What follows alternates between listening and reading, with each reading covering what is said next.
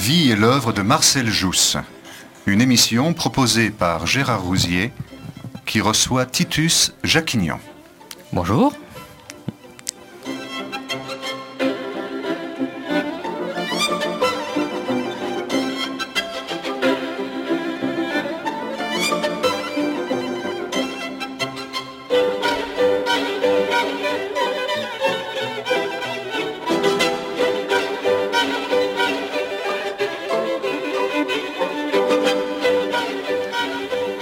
Titus Jacquignon, donc bonjour. Bonjour Gérard. Euh, nous allons donc parler de Marcel Jousse, Oui. sa vie, sa pensée, son Oui. œuvre. Et euh, avant toute chose, euh, pour nos auditeurs, il faut peut-être qu'ils sachent qui parle, avant de savoir qui est Marcel Jousse, qui est Titus Jacquignon. Eh bien, je suis doctorant en sociologie à l'université de Montpellier 3 et le sujet de ma thèse porte sur la synthèse de la vie de l'œuvre de Marcel Jousse. Alors, qui était Marcel Jousse? Eh bien, Marcel Jousse est un génie méconnu du XXe siècle.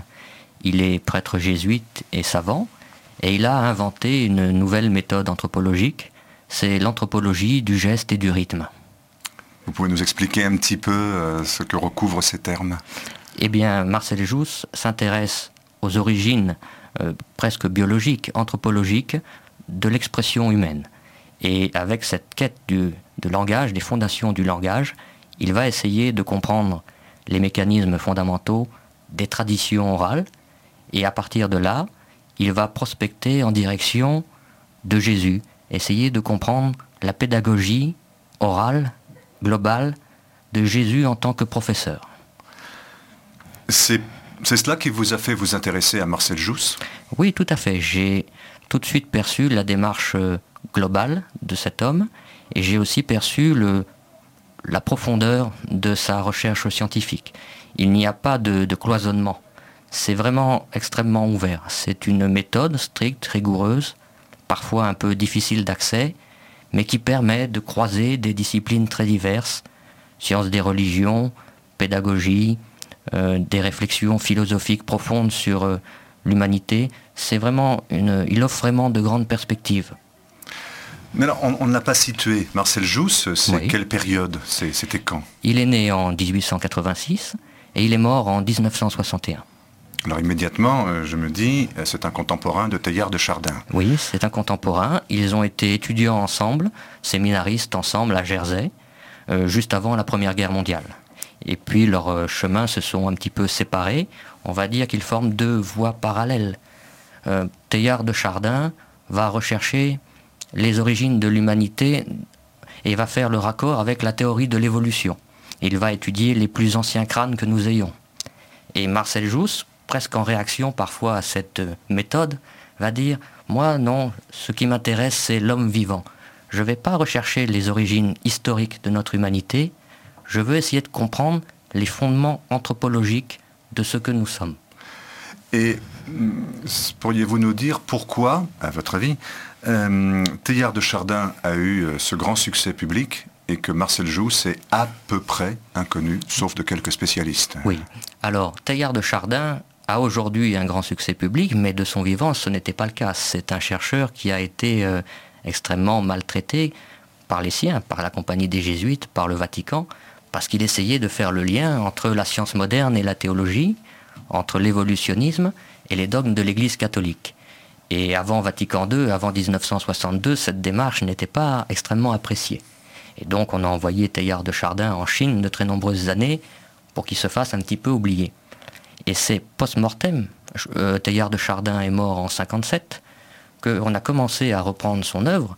Il se trouve que Teilhard de Chardin est un grand écrivain, le phénomène humain pour ne citer que cette œuvre-là, et que ça va contribuer à le remettre sur la scène intellectuelle, parce que aussi le Vatican a changé d'avis, il a décidé de faire sa mise à jour, et donc de pratiquer cette conciliation entre sa tradition et la pensée scientifique.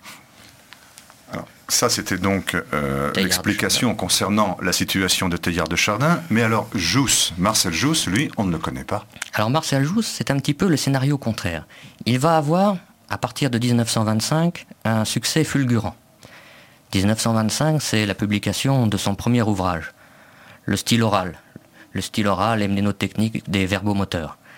Ce livre. Vous pouvez redire, pardon Le style oral oui. et mnénotechnique oui. des verbomoteurs. Un verbomoteur, c'est un orateur, mais c'est surtout un praticien de la tradition orale. D'accord. Bon. Euh, comme un troubadour, comme les aèdes dans la Grèce antique ou comme les, les griots en Afrique encore aujourd'hui. Ce sont des verbomoteurs.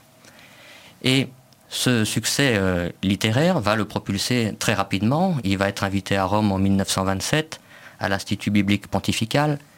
Il va être écouté par des cardinaux, des évêques, des scientifiques. Il va être reçu par le pape Pie XI. Il revient à Paris où il va être écouté dans les universités. Il va aussi faire des conférences à Louvain ou ailleurs. Et puis, au tout début des années 30, on va lui donner plusieurs chaires universitaires à la Sorbonne, à l'école des hautes études, à l'école d'anthropologie. Il va fonder son propre laboratoire, le laboratoire de rythmopédagogie. Nous sommes là à partir des années 32-33. Et donc, il a vraiment un grand succès dans ces années 30. Et puis, pour des raisons diverses et variées, euh, à partir des années 40, il va commencer un petit peu à descendre la pente.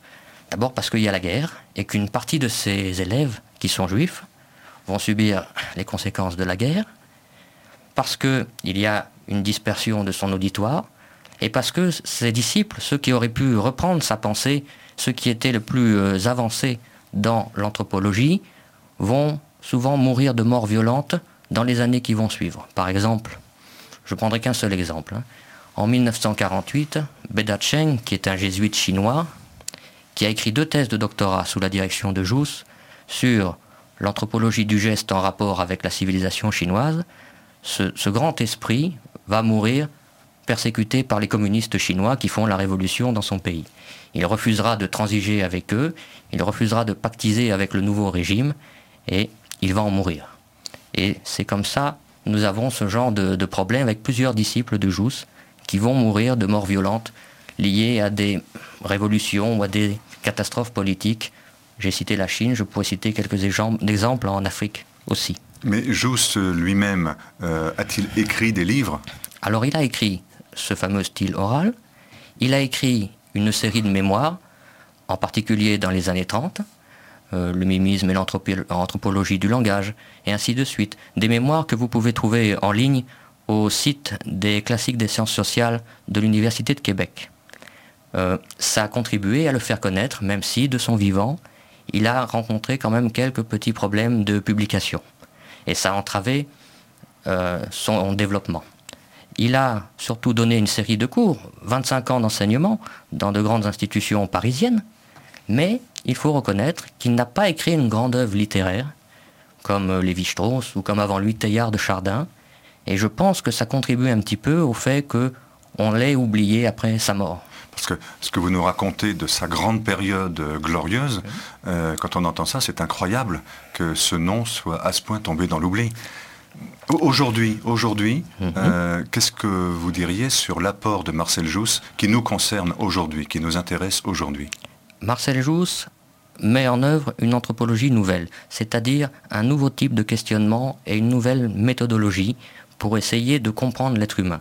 D'abord pour se comprendre soi-même, et il y a une part de Socrate dans la démarche de Marcel Jousse, et puis à partir de cette compréhension de soi-même, tenter de comprendre les autres en tant qu'individu, en tant que culture différente de nous, en tant que tradition reposant sur des mécanismes différents de notre civilisation moderne. Et je ne vais pas résumer 25 ans de cours, mais il apporte un outillage extrêmement efficace pour essayer de mieux comprendre la diversité culturelle au milieu de laquelle nous vivons.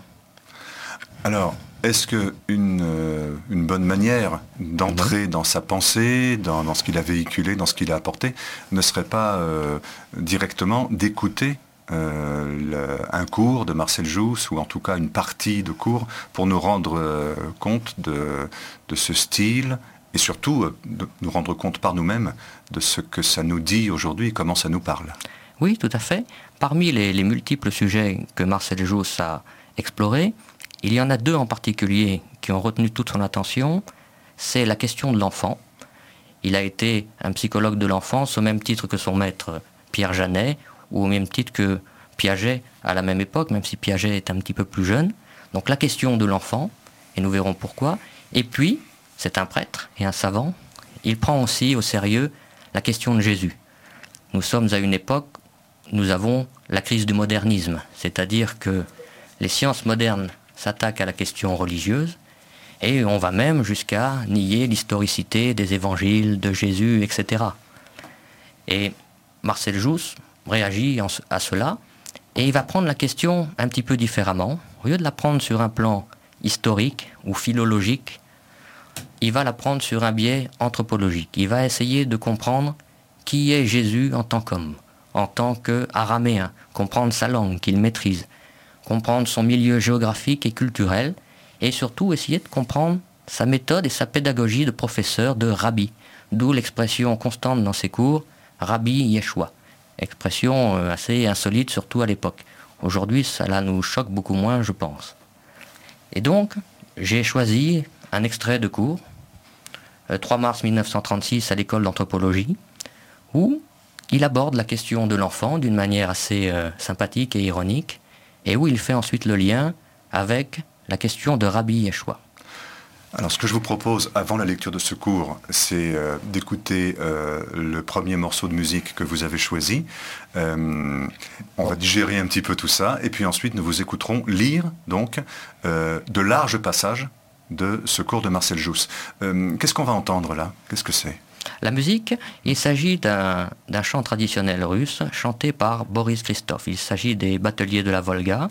Je l'ai trouvé parce que j'estime que la tradition russe en particulier, et ce chanteur illustre assez bien certains principes joussiens dont nous aurons à reparler, des principes présents dans toutes les traditions orales du monde, mais qui ont finalement disparu chez nous, alors que je les retrouve dans la tradition culturelle russe assez vivante encore aujourd'hui. Je ne sais pas si en écoutant nous allons, pour l'instant, nous qui sommes des néophytes, voir le lien avec Marcel Jousse, mais en tout cas, nous écoutons.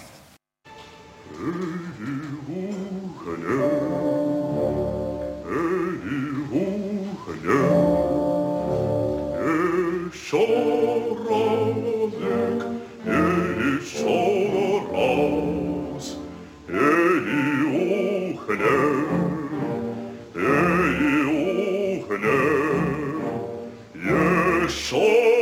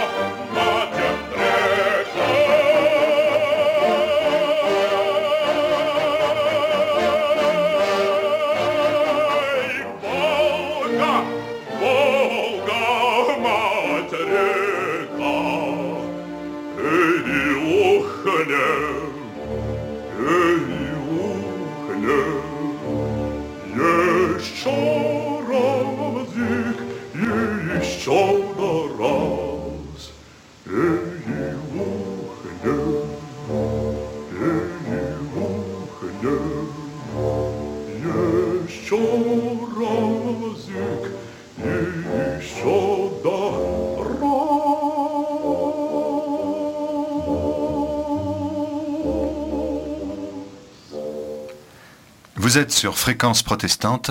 Gérard Rousier reçoit Titus Jacquignon, qui est doctorant en sociologie, qui prépare une thèse sur Marcel Jousse et qui nous parle de Marcel Jousse. Qui est Marcel Jousse? Sa vie, sa pensée, ce qu'il a apporté euh, à l'anthropologie. Et Titus Jacquignon va maintenant nous lire un cours de Marcel Jousse sur l'enfant. Sur l'enfant et puis après sur Rabbi Yeshua ce qui va nous permettre d'entrer dans le, monde intellectuel de ce professeur. Je vous remercie d'être aussi nombreux. J'aborde peut-être le sujet le plus important depuis que je suis ici. C'est que vous avez compris que le cours que nous donnons ici a une répercussion fondamentale. Il y a dix minutes, si, au lieu de monter ici, j'étais allé dans un jardin d'enfants, j'aurais pendant la récréation trouvé ces petits mimeurs dans toutes les positions normales, c'est-à-dire à quatre pattes, à quatre pattes, mimant le chat, grimpant, mimant l'écureuil, étendant les bras, mimant le corbeau ou l'aigle. J'ai eu un autre plaisir, celui de monter ce vénérable escalier, que vous connaissez bien, et pour lequel je vous remercie de tout l'héroïsme, mes chers auditeurs.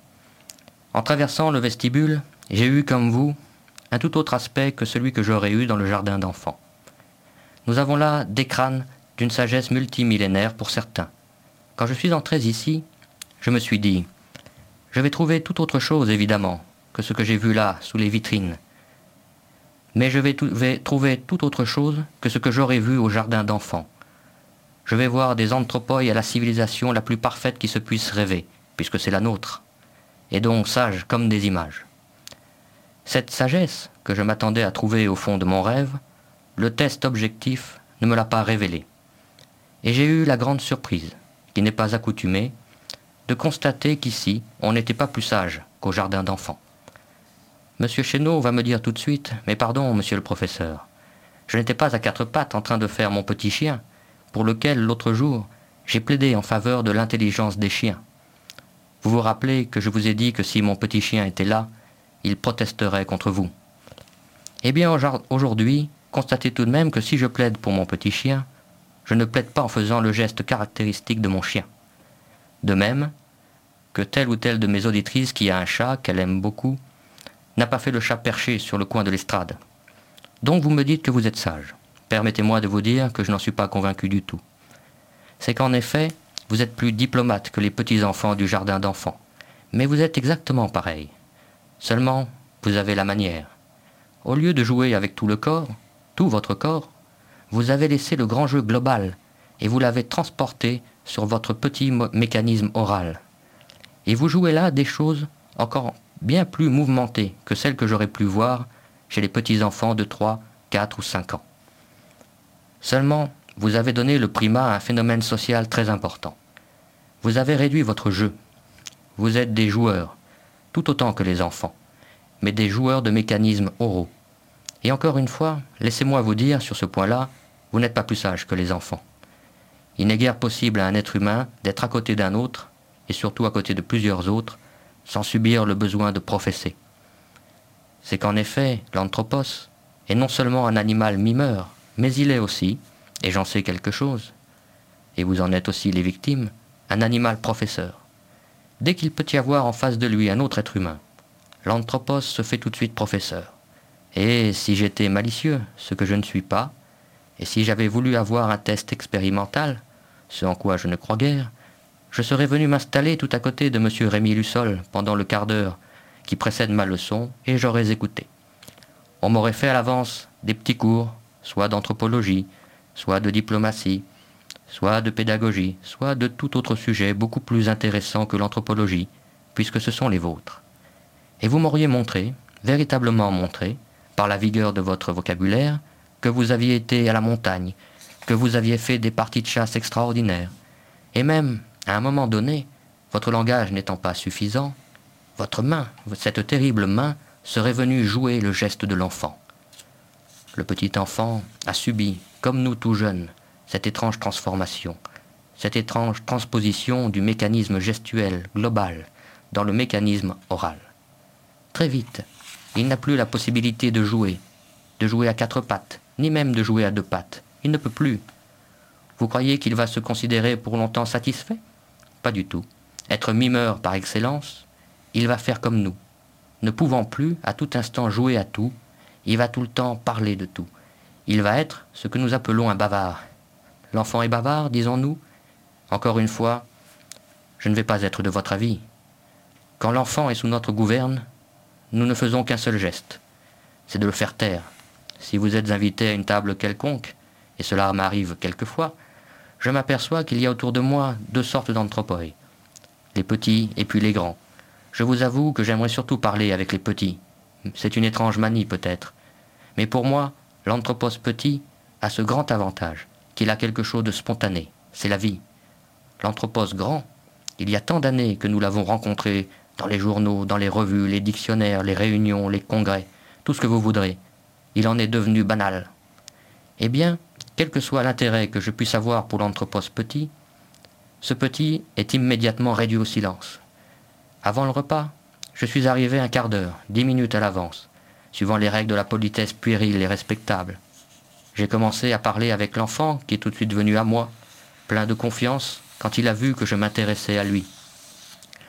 Et quand il a vu tout le cérémonial de la table, il n'a pas jugé que ma tête avait beaucoup changé du fait que j'étais assis, au lieu d'être debout ou accroupi à côté de lui.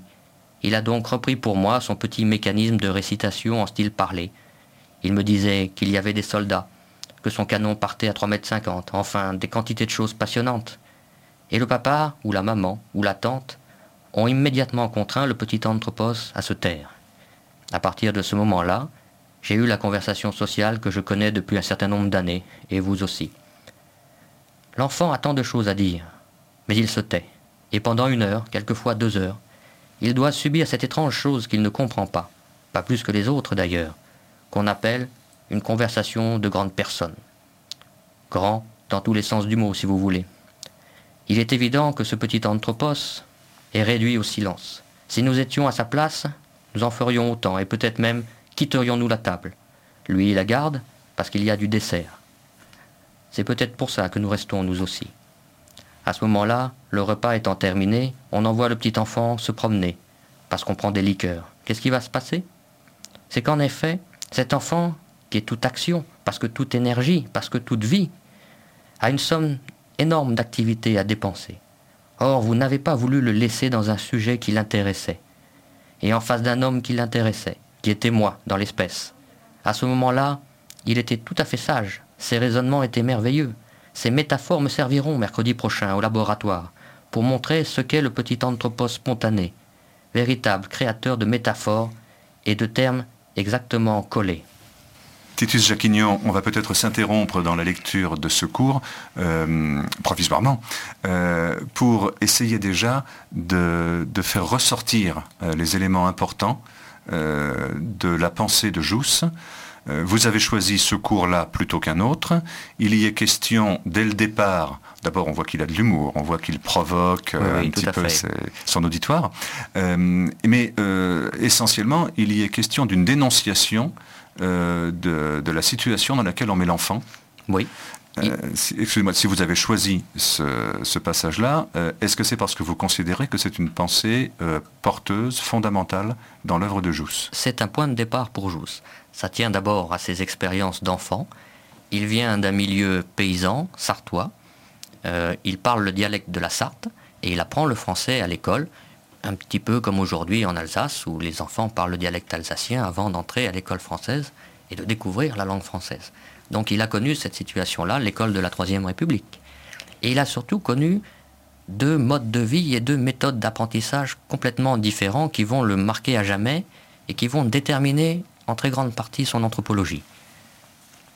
Dans le milieu familial, dans son milieu culturel, il est au contact avec les choses, avec le réel, au milieu des paysans de la Sarthe. Et puis, quand il découvre l'école, il est enfermé, comme tous les écoliers, dans une salle, et toute la journée, on lui apprend à lire, à écrire, on lui fait répéter euh, des leçons, et il estime qu'il y a là un, défaut d'éducation. Il estime que ce qu'il a appris auprès des, des paysans de la Sarthe, ce qu'il a appris au contact de la nature, des animaux, c'est cela qu'il a forgé en tant qu'homme, et qu'il y aurait une grande erreur à résumer l'éducation au système scolaire tel qu'il le connaît, c'est-à-dire à la lecture, au rapport au livre. il, estime que le livre, c'est un texte mort, que la vie se déroule en dehors du livre, et qu'il faut d'abord que l'enfant ait ce contact avec la vie, et qu'après, on le mette au contact avec les livres, et non pas le contraire. Dans le, petit extrait que j'ai lu, il dénonce deux choses. Il dénonce le fait que l'on réprime la spontanéité de l'enfant. Et il pense que cette spontanéité est, euh, est extrêmement importante dans l'éducation, puisque en orientant d'une manière souple et intelligente la spontanéité de l'enfant, en lui laissant une certaine liberté, en lui laissant sa fluidité, on forme un certain type d'homme pour l'avenir. On forme les futurs découvreurs, on forme les futurs artistes, les futurs poètes, qui auront en eux une richesse potentielle qu'ils pourront exploiter pour apporter leur part à la culture commune. Il y dénonce aussi les convenances sociales qu'il n'apprécie pas. Jousse est un homme qui se bat régulièrement contre ce qu'il appelle le social. Alors ce n'est pas un asocial, mais il dénonce les certitudes convenues, les a priori, les préjugés qui nuisent au développement de la science, qui nuisent à une éducation plus équilibrée et qui nuisent, pense-t-il aussi, au développement de sa propre voie scientifique. Savez-vous si euh, les fondateurs de la pédagogie Steiner, Rudolf Steiner en tête, ou euh, Maria Montessori, ou d'autres, euh, ont lu, connu, enfin, est-ce que vous savez s'il y a un lien direct, ou si c'est une coïncidence, que ce qu'ont ensuite professé ces personnes soit tellement en phase avec tout ce que vous nous dites de la pensée de Jousse Il n'y a ni un lien direct, ni une coïncidence. Il y a un contexte historique. Le contexte historique, c'est l'après-première guerre mondiale. Les deux tiers de la jeunesse européenne vont mourir ou être amputés gravement dans les tranchées, dans des combats monstrueux. C'est un choc incroyable. Et dans les années 20 en particulier, il y a dans toute l'Europe des mouvements qui cherchent une nouvelle éducation. Parce que, à partir de 1918, les intellectuels, les pédagogues, les professeurs se disent que la civilisation européenne a failli, que la Première Guerre mondiale c'est avant tout une guerre civile européenne et que notre civilisation est restée dans les tranchées à Verdun. Ils ont en partie raison de mon point de vue. Et donc on a cherché de nouvelles méthodes d'éducation. On a cherché à réorienter la jeunesse pour qu'un tel événement ne se reproduise plus, et puis pour donner un nouvel élan à notre civilisation européenne. Et dans ce cadre-là, il y a plusieurs options possibles, dont en effet cette idée qu'un retour à la nature est nécessaire parce que la civilisation moderne, urbanisée, industrielle, aurait finalement coupé les Européens de leurs racines, de leur profondeur historique et culturelle, et que, en retournant à la nature, on irait se ressourcer, on irait retrouver cet élan qui manque à l'Europe après la Première Guerre mondiale. Et ça nous donne de nouvelles pédagogies, ça nous donne Steiner, ça nous donne dans un autre genre le personnalisme de Mounier, ça nous donne Marcel Jousse, il est dans ce courant pédagogique, dans cette grande émulation autour de la question pédagogique d'entre les deux guerres. Mais il a été un des premiers. Non, il a été avec les autres. C'est vraiment euh, les années 20 euh, sont à la croisée des chemins. Il est le fils de son temps sur ce problème-là. Alors, vous nous avez dit tout à l'heure, en nous proposant d'écouter euh, Boris Christophe, qu'il y avait quelque chose de joussien dans la façon de, s'exprimer, de chanter, de, euh, oui, de, s'exprimer. Euh, maintenant que vous nous avez déjà parlé un petit peu de la pensée de, Marcel Jousse, de ce qu'il cherche à développer chez l'enfant, est-ce que vous pouvez nous dire quelques mots, puis j'aimerais bien qu'on réécoute ensuite quelques instants, mm, Boris Christophe, euh, quant, au lien auquel vous faisiez allusion. Est-ce que ce serait possible, ça? Il y a dans les, les mécanismes de ce chant traditionnel russe, les bateliers de la Volga, résumé en quelque sorte l'ensemble des lois anthropologiques liées à la tradition orale que Marcel Jousse a bien analysé et expliqué dans ses ouvrages et dans ses cours. Nous aurons une prochaine émission un peu plus euh, ardu dans lequel euh, nous parlerons des lois que joue sa découverte. Mais serait-il possible simplement, euh, pour le réécouter, en ayant un élément, un élément ou deux, qui nous permettent de retrouver ce à quoi vous faites allusion en écoutant cette musique? Il y a on ne voit pas l'image, c'est dommage. Il y a les rythmes et le balancement du corps du chanteur en même temps qu'il chante, qui illustrent à la fois le rythmo-mélodisme et le bilatéralisme que Jousse a particulièrement étudié, qui sont deux des lois fondamentales si on veut comprendre la transmission orale. Pendant des milliers et des milliers d'années, l'écrit n'existait pas. Alors comment faisaient les hommes? Ils ont fabriqué un véhicule global et oral pour transmettre de la mémoire, pour transmettre des enseignements. Et c'est ce mécanisme-là que Jousse étudie. Et j'ai trouvé que dans ce chant traditionnel, nous avions l'illustration de ce que Jousse a exploré une partie de sa vie. Et, que ces mécanismes sont ceux qu'il va essayer de mettre en œuvre avec les enfants, justement? Oui, il va, avec Gabriel Degré-du-Loup, composer ou participer à la composition de nombres récitatifs qui sont des, comme une sorte de laboratoire, qui sont le, son expérience personnelle de, des lois, du mimisme, etc. Ces euh, récitatifs consistent à psalmodier l'évangile ou des passages de l'évangile en les mimant. Et l'idée de Jousse, c'est de montrer qu'on peut tout à fait apprendre, connaître par cœur l'évangile si on utilise ce genre de méthode. il fait faire ça aux enfants Il fait faire ça aux enfants, aux adolescents. Effectivement, et ça, marche assez bien. Ça doit les changer de l'étude purement livresque et intellectuelle. Exactement. Et euh, il se produit euh, à Paris au tout début des années 30.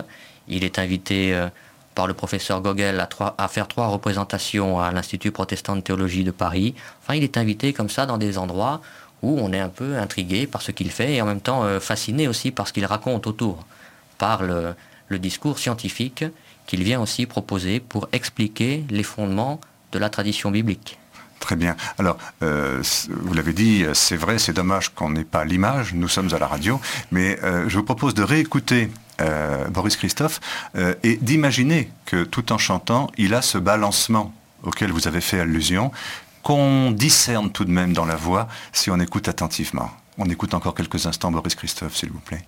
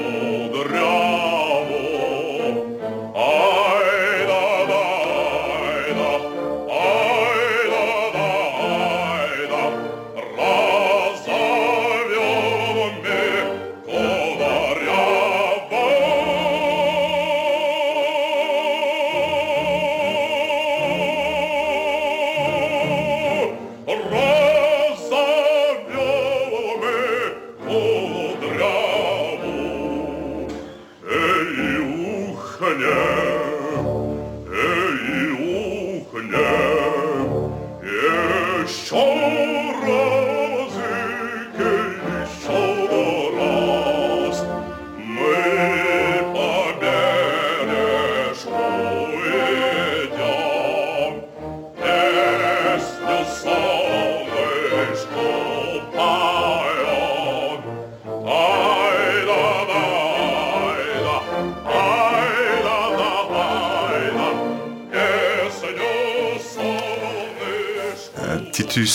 Jacquignon, qui nous parle de Marcel Jousse sur fréquence protestante. Euh, Titus Jacquignon, vous, pouvez euh, faire un petit commentaire sur ce qu'on vient d'entendre, puisque vous nous disiez qu'il y a un lien entre ce sur quoi Marcel Jousse a voulu mettre l'accent et ce chant et la manière dont il est interprété. Oui, nous avons dans la musique même, dans, dans la rythmique des bateliers de la Volga, le bruit, le rythme des hommes qui rament sur la Volga. C'est un exemple de ce que je vous appellerais un, phonomimisme, c'est-à-dire... Un phonomimisme. Phono, c'est entendre. Hmm. Et, et, le mimisme, c'est la mémoire, la mémoire qu'on a intégrée au plus profond de soi et que l'on arrive à rejouer, que l'on arrive à exprimer en dehors de soi pour fabriquer euh, une poésie ou un morceau musical ou euh, des paraboles. Et dans cette, dans cette tradition, dans, cette, dans ce chant, nous retrouvons la situation du batelier de la Volga qui est incarnée dans les rythmes de la musique elle-même. Merci. Est-ce que maintenant, euh, on pourrait reprendre la lecture du cours euh, dont vous avez euh, commencé la présentation tout à l'heure? Nous revenons donc à ce cours où il parle de l'enfant. Oui. Hein. nous avons vu qu'il dénonçait la condition faite à l'enfant dans l'éducation de son époque. Et maintenant, nous abordons un autre aspect sur lequel il a développé tout un travail. Oui. Nous, vous écoutons. C'est cet aspect, c'est le jeu et la spontanéité. Je vous lis Jousse. Nous voyons l'importance de cette grande question fondamentale. La question du développement de l'enfant par le jeu. Le jeu, c'est l'appréhension des gestes de l'univers. Et l'aboutissant de ce jeu, c'est le laboratoire d'un De Breuil. L'enfant, le petit anthropos De Breuil, qui cassait tout, retournait tout pendant des années, tout cassé jusque dans le monde des atomes. C'est la même chose. Seulement, quand il était petit, on ne le laissait pas faire. Quand il est grand, il fait ce qu'il veut, et on le déclare homme de génie je crois que lui en est tout aussi ignorant qu'avant, parce que tous les vrais savants sont de grands humbles. Cet homme, qui nous donne de si formidables leçons, n'est arrivé que parce qu'il est resté enfant, et qu'il a regardé les mécanismes se monter et se démonter devant lui. Voilà ce que nous réclamons pour l'enfant. Laisser les mécanismes du réel se monter en lui par tous ses mimèmes, par tous ses gestes manuels, oculaires ou auriculaires avec ce grand mécanisme simple du geste propositionnel, ce mécanisme balancé par binaire ou par ternaire, ce mécanisme successivé par scène, nous allons avoir la grande tragédie qu'est la composition. L'enfant, sur ce point-là, n'a aucune espèce de leçon à recevoir de nous. Il sait très bien comment raconter une chose qui l'intéresse. C'est pour cela que maintenant les grands écrivains, vont écouter les enfants. Nous avons besoin de fraîcheur, de pureté. La simplicité enfantine, c'est le réel parler en fonction des choses. Le vrai professeur, c'est celui qui a l'audace de ne pas faire de phrases, d'apporter seulement du réel, avec toute sa grande musculature arquée sur les choses. Tout est moteur. Il n'y a que geste dans l'anthropos, qu'il soit petit ou qu'il soit grand, qu'il soit conscient ou qu'il soit inconscient. Malheureusement, nous n'avons dans notre milieu social, pour faire l'intercommunication, donc pour manifester aux autres ce qui se joue en nous qu'un seul mécanisme, le langage parlé. Ce langage parlé a donc la possibilité d'être tout ou de n'être rien. Or, le petit enfant n'a pas ce que nous avons. Qui donc écoute l'enfant? Laissez donc l'enfant se développer par sa spontanéité. Orientez-le seulement. C'est autre chose.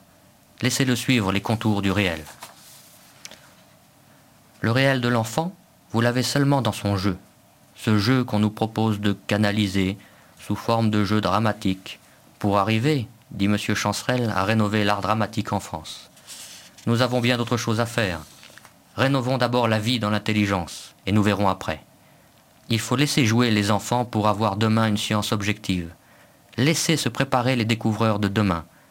Si nous voulons avoir d'autres De Breuil, et il y en a, peut-être pas par milliers, mais par dizaines parmi les enfants d'aujourd'hui, de grâce, ne les tuez pas en les réduisant au silence dans vos repas des grands anthropos. Protégez leur spontanéité. L'enfant joue, mais il n'a pas avec qui causer, diriez-vous. Je n'aime pas votre mot. Il ne cause pas. Il s'instruit. Il se fait son petit professeur, lui l'animal professoral. C'est qu'en effet, l'enfant est un inconnu. Nous ne savons pas comment l'enfant voit les choses, ce qui l'intéresse dans les choses, ce qui justement va guider ses recherches de demain. Il verbalise précisément les gestes qui l'intéressent, et il verbalise d'une façon stupéfiante d'acuité, de netteté et de précision. Nous ne laissons pas à l'enfant la possibilité de faire son petit cours, de raconter ses découvertes, de les styliser, de les balancer, de les composer. Prends une plume et fais-nous une rédaction sur tel sujet. Merci Titus Jacquignon pour cette lecture d'un autre passage d'un cours de Marcel Jousse.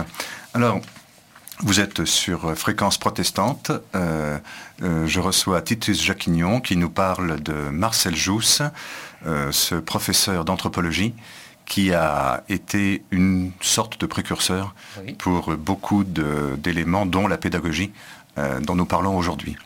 Alors c'est quand même assez extraordinaire sa façon de s'exprimer. parfois c'est un petit peu compliqué, il faut le suivre. Qu'est-ce que c'est un, geste propositionnel? Qu'est-ce que ça veut dire? En langage courant, c'est tout simplement une proposition grammaticale, le sujet, le verbe, le complément. Mais Jousse va un petit peu en deçà de la grammaire, il va chercher le geste qui sous-tend euh, la proposition. Et il a une formule, il dit que toutes les relations sont formées par un trinôme, un agent qui agit sur quelque chose ou sur quelqu'un qui agit. Et cette formule ternaire sous-tend, semble-t-il, l'ensemble des langues humaines. Et c'est ainsi que l'enfant fait des phrases. Il se contente du sujet verbe-proposition et il les enchaîne en fonction de son propre rythme et de sa propre créativité. Ce qui va être intéressant pour Jousse en observant cette spontanéité de l'enfant, c'est qu'ensuite, il va s'en servir pour étudier la Bible que nous verrons un petit peu plus tard, où il retrouve ces structures enfantines pour faire, pour fabriquer et transmettre des épisodes évangéliques, bibliques. Alors, euh, au début du passage que vous nous avez lu, mmh. euh, Marcel Jousse parle du jeu en disant que c'est la préhension des gestes de l'univers. Mmh. Euh, vous nous avez parlé tout à l'heure des actions répétitives par lesquelles les enfants mémorisaient des textes, et notamment les textes de l'Évangile. Et ce dont vous nous parlez maintenant, c'est finalement toujours cette manière de sur un mécanisme qu'il a défini, donc le geste propositionnel, euh, de regarder comment l'enfant prend les choses, les interprète à sa façon et à partir de là, selon Jousse, euh, construit son langage. C'est bien ça. L'enfant prend les choses à l'intérieur de lui, entre guillemets, il a tendance à s'identifier à tel ou tel événement qui survient en face de lui, et puis il va l'exprimer en le mimant. Et Jousse dit très régulièrement dans ses cours, L'homme, l'enfant, est le seul animal qui mime. C'est ce qui le distingue des autres animaux. Et cette faculté de mimage des choses, c'est la base de son anthropologie. Et alors, à partir du moment où euh, nous laissons l'enfant mimer comme il l'entend euh, les choses qu'il perçoit, euh, nous lui donnons toutes les chances de devenir le poète, le savant, le chercheur, voire le génie, que, que nous l'empêcherions de devenir par le cheminement uniquement livresque. Oui, parce que par le mimage de l'enfant, l'enfant s'approprie le réel, il communique avec le monde qui l'entoure et il intègre à l'intérieur de lui les informations qui sont encore inconscientes et qui vont former la potentialité de l'homme qu'il deviendra. Et lorsqu'il sera un futur chercheur scientifique, un futur poète, un futur artiste, il aura besoin de venir puiser au fond de lui toutes ces informations, toutes ces sensations qu'il aura intégrées surtout dans la première partie de son enfance. Alors, si euh, nous, offrons à l'enfant euh, cette possibilité, euh, tout au long de sa scolarité, il va falloir alterner des temps de travail dans la nature, de jeu, de beaucoup, beaucoup de temps pour le jeu. Mais il faut bien qu'il y ait un espace pour les livres quand même. Enfin, il faut bien qu'il apprenne à écrire et à, lire, cet enfant. Oui, Jousse a résolu ce problème en faisant à la fois l'école classique, qu'il a fort bien réussi, et très souvent l'école buissonnière, ce qui crée une sorte d'équilibre entre euh, le livre et la nature. Mais effectivement, je pense qu'on pourrait repenser la pédagogie pour donner une place à plus de, globalité et non pas simplement rester 8 heures par jour, 4 euh, jours ou 4 jours et demi par semaine assis à lire et à écrire, ce qui est peut-être insuffisant, non pas pour s'instruire intellectuellement, mais dans la formation de la personnalité d'un enfant ou d'un adolescent. Mais alors ce discours sur la pédagogie, puisque bon, hum. il a parlé de beaucoup de choses, mais aujourd'hui on met l'accent sur la pédagogie, qu'est-ce que ça a donné? Comment ça a été reçu au moment euh, où il a lancé ses idées? Ça n'a pas été euh, extrêmement reçu. Il a formé plusieurs institutrices, il a eu un rôle correct, mais il n'a pas été au centre des débats sur la pédagogie euh, en son temps, ni dans les années 20, 30 ou 40. Mais les institutrices qu'il a formées, elles ont appliqué avec des enfants? Elles ont appliqué avec des enfants euh, à l'école de la République euh, les conseils de Jousse, non pas en réformant le système, mais en intégrant à l'intérieur du système normal plus de respiration grâce à l'influence de Marcel Jousse. Est-ce, est que d'une manière ou d'une autre, on a pu observer les résultats, les différences avec, euh, avec les autres enfants euh, est-ce, qu'il y a eu quelque chose de, sensible, de, de, palpable, enfin de visible? Pour être très franc, on ne peut pas mesurer les résultats pour la simple et bonne raison que contrairement par exemple à Rudolf Steiner que vous citiez tout à l'heure, Jousse n'a pas créé une école joussienne comme Steiner a créé l'école Steiner. Mais je parlais des institutrices à un niveau même très modeste, avec les quelques enfants avec qui elles ont expérimenté ce dont Jousse parlait. Est-ce qu'il y a eu quelque chose de visible, enfin de sensible, qui a pu être mis en avant, ne serait-ce que par le témoignage des institutrices elles-mêmes euh, Pour être très franc, je n'en sais rien. D'accord, j'aurais pas dû poser cette question. Ce n'est pas grave. D'accord. Euh, alors, euh, aujourd'hui, cette pédagogie de, prôné par Marcel Jousse, il semble quand même que, bon, on a parlé de Steiner, de Montessori, mhm, mhm, etc., il semble quand même que ça ait fait des émules. Euh, est-ce que aujourd'hui, euh, on peut à nouveau euh, faire connaître, c'est ce que nous essayons de faire dans cette émission, faire connaître Marcel Jousse, le faire recevoir, sachant qu'il est quand même dans un langage très daté par euh, sa culture, son époque, qu'il a créé un très grand nombre de néologismes. On n'en a pas rencontré beaucoup dans les passages que vous avez choisis, ça viendra peut-être euh, dans les prochaines émissions. Pour être clair, est-ce qu'aujourd'hui, on peut faire en sorte que ce qu'a apporté Marcel Jousse nous serve très concrètement aujourd'hui? Oui, beaucoup de personnes des milieux artistiques en particulier s'intéressent à Marcel Jousse parce que le corps, depuis un certain nombre d'années, revient dans notre culture. On a besoin de retrouver une certaine incarnation. Et donc, euh, dans le milieu du théâtre, dans le milieu euh, de la musique, de la danse, on cherche des penseurs qui ont posé leur esprit, qui ont analysé correctement la relation au corps, qui pourraient euh, offrir une orientation scientifique euh, pour allier à la fois l'intelligence du corps et puis une pratique spécifique. Donc ce, lien existe déjà. Le lien qui est, qui est moins présent et qui est à faire, c'est le lien entre Jousse et le monde universitaire, puisque depuis sa mort, il est quasiment sorti du monde universitaire. Et donc, euh, un des aspects de ma thèse, un des objectifs, c'est de remettre Jousse sur cette selle scientifique, de le remettre en chair, en quelque sorte. Et alors, est-ce que là, vous ne risquez pas de rencontrer une difficulté bien précise? C'est que justement, euh, l'université, par définition, arrêtez-moi si je me trompe, euh, va avoir une réticence ou une méfiance vis-à-vis de l'expérimentation corporelle? Non, à notre époque, ça pose beaucoup moins de problèmes. Euh, et puis, il n'y a pas que cet aspect-là dans l'anthropologie de Jousse. Il y a tout un aspect euh, épistémologique. L'épistémologie, c'est la philosophie de la connaissance. Il y a un aspect méthodologique euh, extrêmement rigoureux. Il y a tout un aspect qui intéresse ce qu'on appelle aujourd'hui l'ensemble des sciences cognitives. Et ça, la connexion existe déjà. Et c'est d'ailleurs par ce biais-là qu'on est en train de redécouvrir la pensée et l'œuvre de Marcel Jousse dans le monde scientifique. Ça, c'est la partie, on va dire, la plus compliquée, celle que je n'ai pas encore vraiment abordée. D'accord. Et euh, à côté de cela, il peut, tout, il peut tout à fait y avoir des connexions avec des milieux artistiques ou littéraires. De son vivant, Jousse était en relation avec de grands écrivains. Il était l'ami de Paul Valéry, de Martin Dugard. Il admirait Claudel. Il avait des relations avec des hommes de théâtre. Il est vrai qu'à son époque, la société était un petit peu moins cloisonnée qu'aujourd'hui. Mais nous voyons, depuis une dizaine d'années, un peu plus, qu'il y a une envie de respiration, une envie de décloisonner.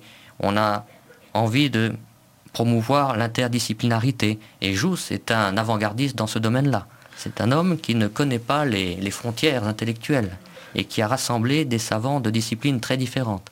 C'est aujourd'hui un des défis que nous essayons de résoudre dans le domaine scientifique.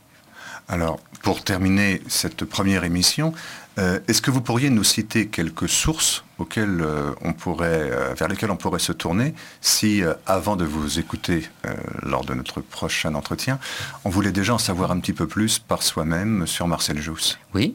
Alors, il y a son, premier livre, Le style oral, paru chez Beauchesne en 1925, qui est toujours disponible. Vous l'avez intégralement en ligne sur le site internet de l'Université du Québec, le site des classiques des sciences sociales.